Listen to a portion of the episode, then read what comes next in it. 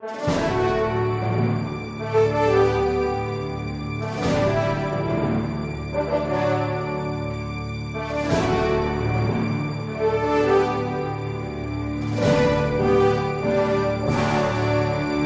é o tema que eu gostaria de tratar hoje com vocês? Trata-se é, do fundamento filosófico e histórico de toda esta guerra que nós vemos hoje contra a família. Uma guerra contra a família que se manifesta de várias formas. Se manifesta é, no divórcio, mas se manifesta também na depravação moral, se manifesta na perversão na educação dos nossos filhos, se manifesta é, através de propostas de casamentos alternativos, de todo tipo de é, união. Pois bem, principalmente nos últimos tempos, a união homossexual. Mas qual é a origem disso tudo? Será que a sociedade de repente é, ficou é, maluca por si mesma? Será que isso tudo é simplesmente, é, como dizem alguns, os tempos que amadureceram, que é inevitável? Trata-se de uma evolução da sociedade e que isto vai para frente sem que ninguém possa frear, sem que ninguém possa evitar. Qual é a origem disso tudo? Bom, você talvez se espante, mas existe uma nota de rodapé que pouca gente conhece. Chama-se Karl Marx. Vocês sabem que Karl Marx ele tem uma proposta socialista a proposta socialista de Karl Marx, quando ele fez o seu famoso Manifesto Comunista, junto com Engels, era simplesmente abolir a propriedade privada para realizar a igualdade. Trata-se de um ideal que já vinha desde cedo, desde a Revolução Francesa. Se você pega os escritos de Rousseau, se você pega os gritos revolucionários de igualdade, você vai ver que isso já estava lá, em Jeremy. Com o passar do tempo, eh, surge então o ideal socialista de abolir a propriedade privada para provocar a igualdade, para provocar uma sociedade de iguais. Não há coisa que torne as pessoas mais desiguais, pensava Marx no início do seu, da sua carreira, do que a propriedade. Então ele diz é, textualmente, vou ler para vocês, a, digamos, ao pé da letra, uma frase do Manifesto Comunista. Ele diz: Numa palavra, censurai-nos por querermos suprimir a vossa propriedade. Certamente, é isso mesmo que queremos. E aí, Marx se põe a escrever a sua maior obra, o Capital, Das Kapital. Mas é um livro de economia. Esse livro de economia, na verdade, ele mais descreve a sociedade moribunda, a sociedade capitalista que irá falir, do que a sociedade que Marx eh, pretendia alcançar. No entanto, foi uma obra que ele realizou depois de muito tempo de pesquisa e de estudo, com todas as desonestidades e miopias que estão contidas na obra, mas ninguém pode dizer que não foi um esforço intelectual grande. Pois bem, diante disto, Marx, no fim da sua vida, começou a enxergar uma realidade que ele não havia percebido antes. Que aquilo que mais diferencia as pessoas não era necessariamente a propriedade privada. Ele começou a ver que havia um problema em um outro lugar, na família. Pouca gente conhece uma obra que vem do próprio Marx, mas que ele não conseguiu terminar, que foi terminada por Engels depois da sua morte. Por isso é uma obra que está baseada numa intuição de Karl Marx, mas se você for procurar nas livrarias, ela está assinada por Engels. Essa obra tem um nome: A Origem da Família, da Propriedade Privada e do Estado.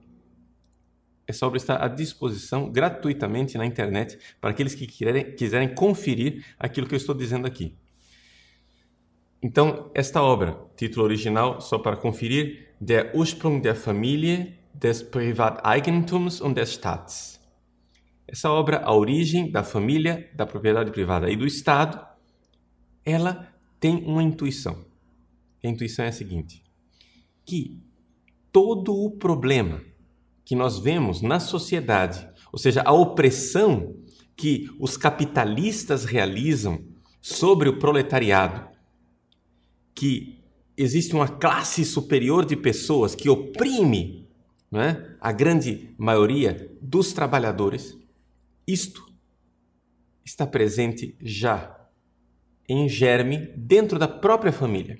Ou seja, que a instituição família, ela é perversa e ela é, digamos, a origem da desigualdade social. As pessoas já são formadas dentro da família para a desigualdade.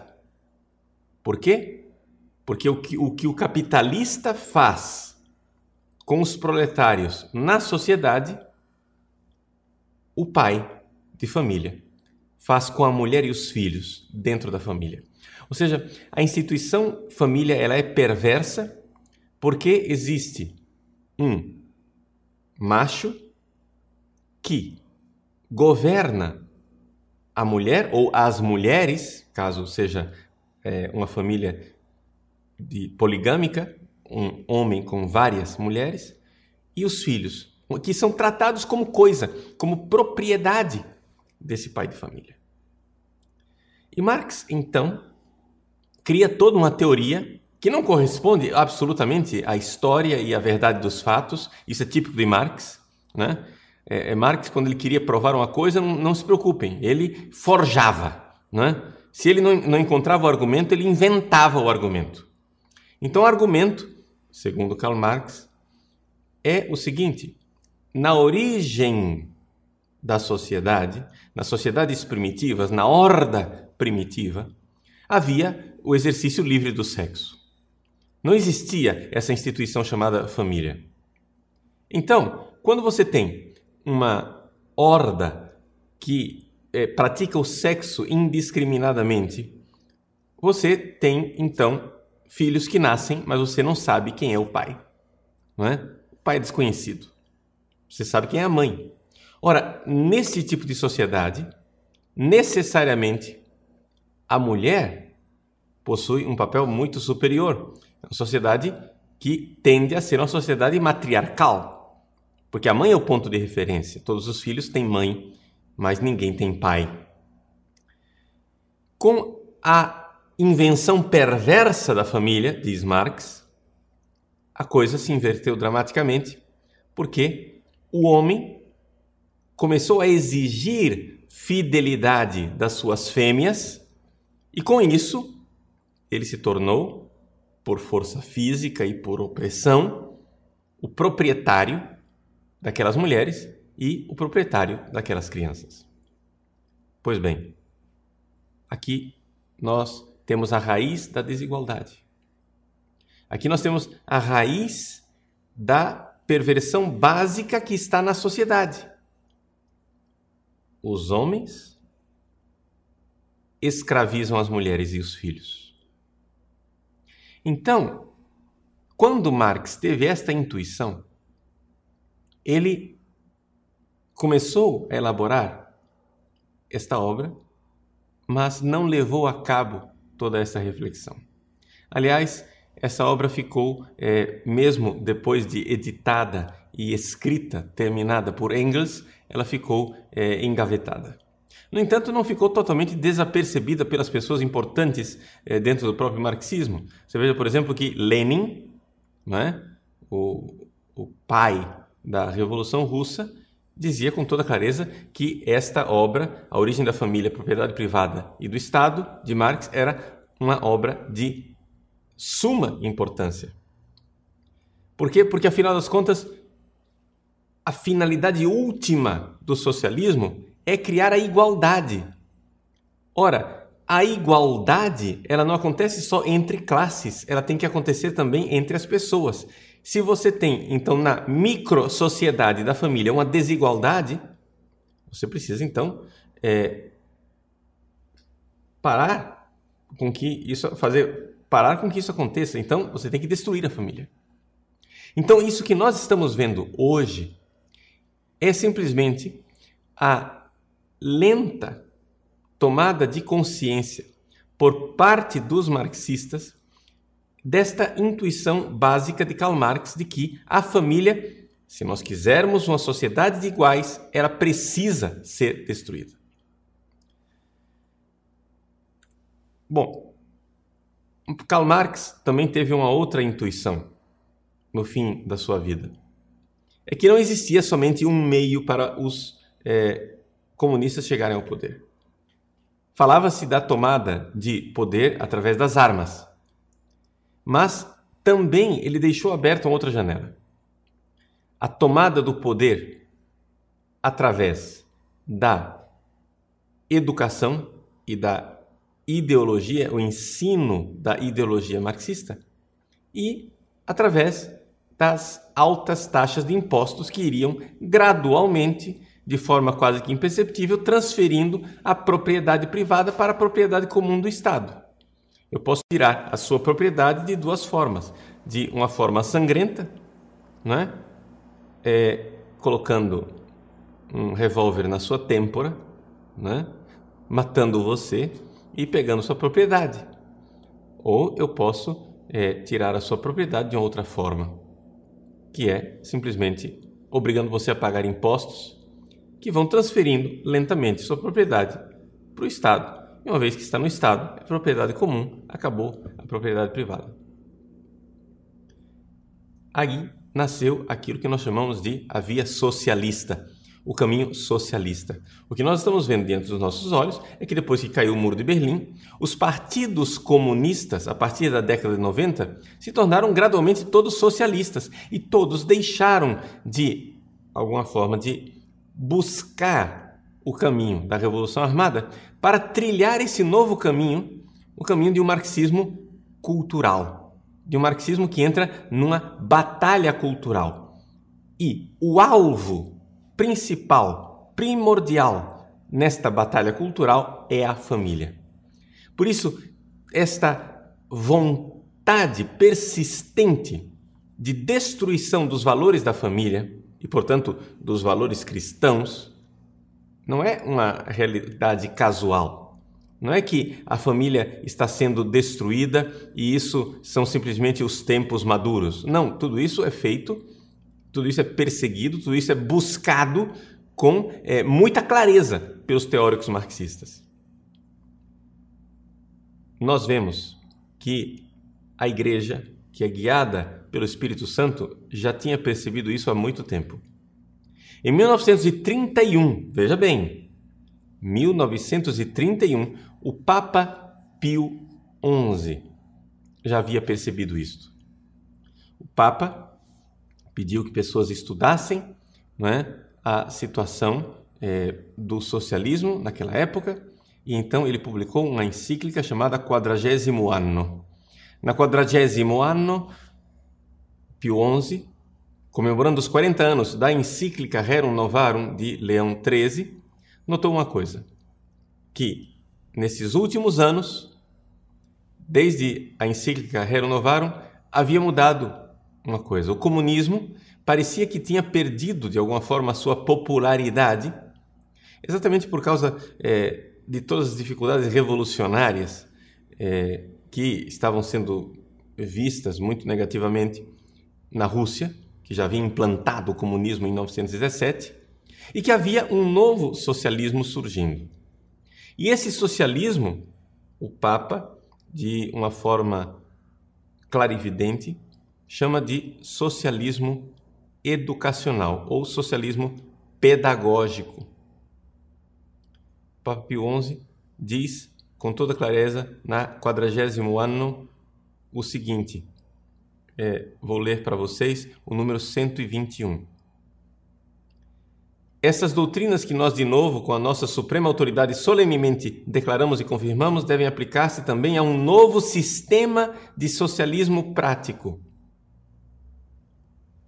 propõe-se ele a formação das inteligências e dos costumes. Ele usa a expressão que eles querem formar o homem socialista.